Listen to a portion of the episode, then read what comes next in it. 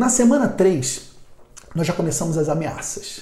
Ameaças sempre com elegância, sempre com respeito, afinal de contas, tem muita gente está devendo, não é porque quer, porque está vivendo uma situação muito difícil, apesar do que, na minha experiência, a maioria dos devedores é porque não, não, não definiram prioridades, mas estão vivendo um momento difícil. Então toda cobrança, toda pressão é com respeito, tá? É pressionar com carinho. Como é que é pressionar com carinho? É dessa maneira. Senhora Maria, eu estou te ligando pelo seguinte, eu vi que o boleto ainda não foi pago e o nosso contrato de prestação de serviços prevê que quando vira o segundo mês de honorários, os serviços são suspensos imediatamente. Então, dessa forma, a senhora não vai receber sua folha de pagamento, não vai receber seus impostos e pode levar multas. Eu estou te ligando para te ajudar, para que isso não aconteça com a senhora.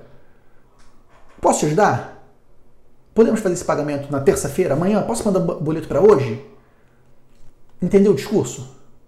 Eu estou ligando para te ajudar, porque o contrato, o contrato prevê que você vai ficar sem receber impostos, sem receber folha e você vai tomar multa.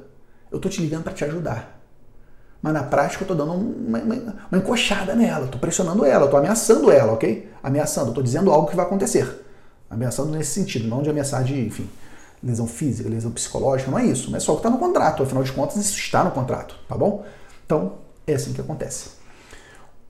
Esse cliente completou dois meses, ele já recebe um e-mail avisando, prezado cliente, Conforme previsto cláusula tal do contrato, os serviços estão suspensos. Pum, já formaliza. É muito importante, meus amigos, toda cobrança ser formalizada. Mesmo que tenha ligação telefônica, manda um e-mail depois.